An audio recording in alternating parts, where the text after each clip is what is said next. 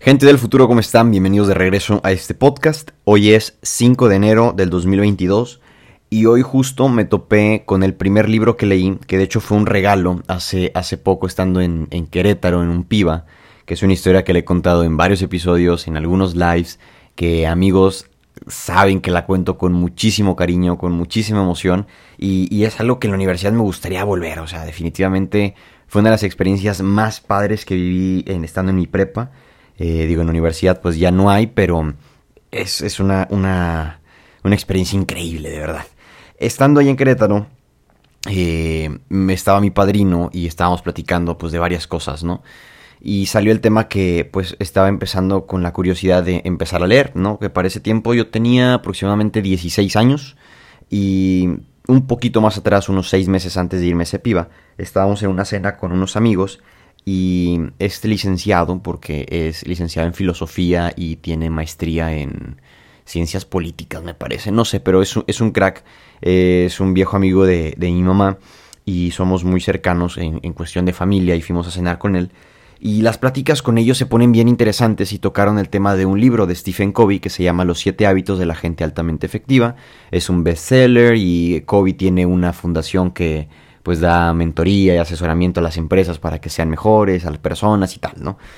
Eh, entonces mencionaron este libro y decía de no, a mí me lo pusieron en la maestría. Eh, su esposa también lo leyó, resulta en la maestría y, y, y, coincidieron en que es un libro pues con muchísima información, muy, muy completo en cuestión profesional y personal y me lo recomendaron. Entonces, eh, saliendo con, con de, de, la cena y seis meses después que me voy al PIBA, platicando con mi padrino, sale el tema y le dije, no, pues me quiero comprar este libro. Y mi padrino al día siguiente, no miento, ese mismo día, estamos platicando en la tarde y él regresó en la noche eh, para despedirse porque nosotros salíamos al día siguiente en la mañana de regreso. Llega y me dice de, ten te traigo, te traigo un regalo.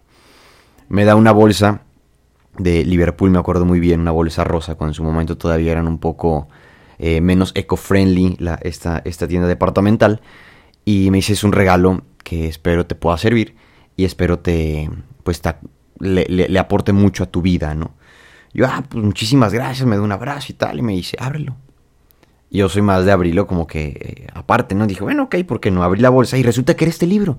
El de los siete hábitos de la gente altamente, la, perdón, los siete hábitos de la gente altamente efectiva, que de hecho lo tengo aquí eh, por un lado, se lo presté a mi hermana también para que lo leyera y le ha ayudado mucho las pocas páginas que lleva hasta el momento, porque lo acaba de empezar. Y este episodio justo trata de eso, ¿no? De regalos que no te esperas.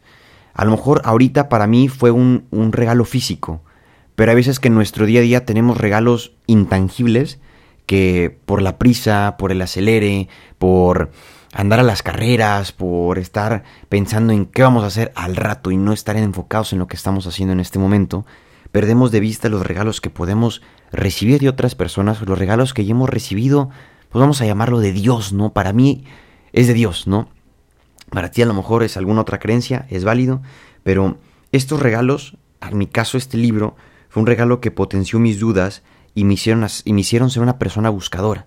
Uno de los hábitos que menciona ahí es el ser proactivo, ser una persona proactiva. Hay gente que es reactiva, eso quiere decir que reacciona ante ciertas circunstancias. Si viene tu jefe, viene tu mamá, viene tu abuelita, viene quien sea y te dice, por favor, haz esto, tú reaccionas ante esa indicación. Pero si tú te conviertes en una persona proactiva, quiere decir que sin, sin que alguien venga y te diga qué hacer, tú tomas iniciativa y das el primer paso. Y esto lo veo en este podcast. Yo puedo ser una persona reactiva, pero no tengo, no tengo un, un, un superior como tal que me diga, ¿sabes qué? ven a grabar este episodio, sino que yo decido conectar el micrófono, encerrarme un rato, a lo mejor es que se escuche un poquito de ruido porque vienen y me interrumpen, y seguirme autocontrolando, ¿no? Para poder seguir grabando y seguir concentrado.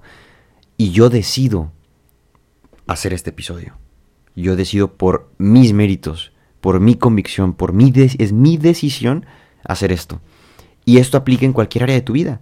No tiene que venir un nutriólogo o tu coach o tu maestro o tu instructor o quien sea decirte tienes que hacer esto, tú mismo, por decisión, puedes dar el primer paso y empezar a hacer eso, ¿no? Entonces, esta es una. Los regalos que a veces no te esperas. La segunda es que seas una persona proactiva.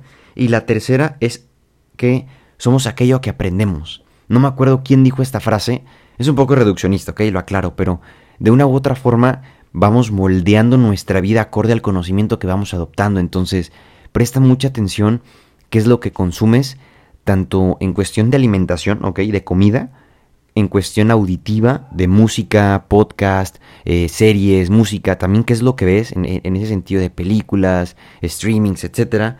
¿Qué hay en tus redes sociales también? ¿Qué hay en, en, tu librero? ¿Estás leyendo algo? ¿Te estás documentando acerca de, de algún tema de interés? No sé pero que algo que le aporte a tu vida y a tu crecimiento. Y este episodio trata pues, específicamente de eso. Espero te sirva de algo. Eh, si este episodio lo estás viendo en alguna otra fecha, en algún otro día, en algún otro mes o en algún otro año y te sirvió de algo este, este episodio, compártelo en tus redes sociales. Eh, pone la fecha en que lo estás escuchando y la fecha en la que dije, porque finalmente, gente del futuro, este mensaje se los dijo José Gallegos del pasado con muchísimo cariño, con muchísimo gusto y nos vemos el próximo episodio.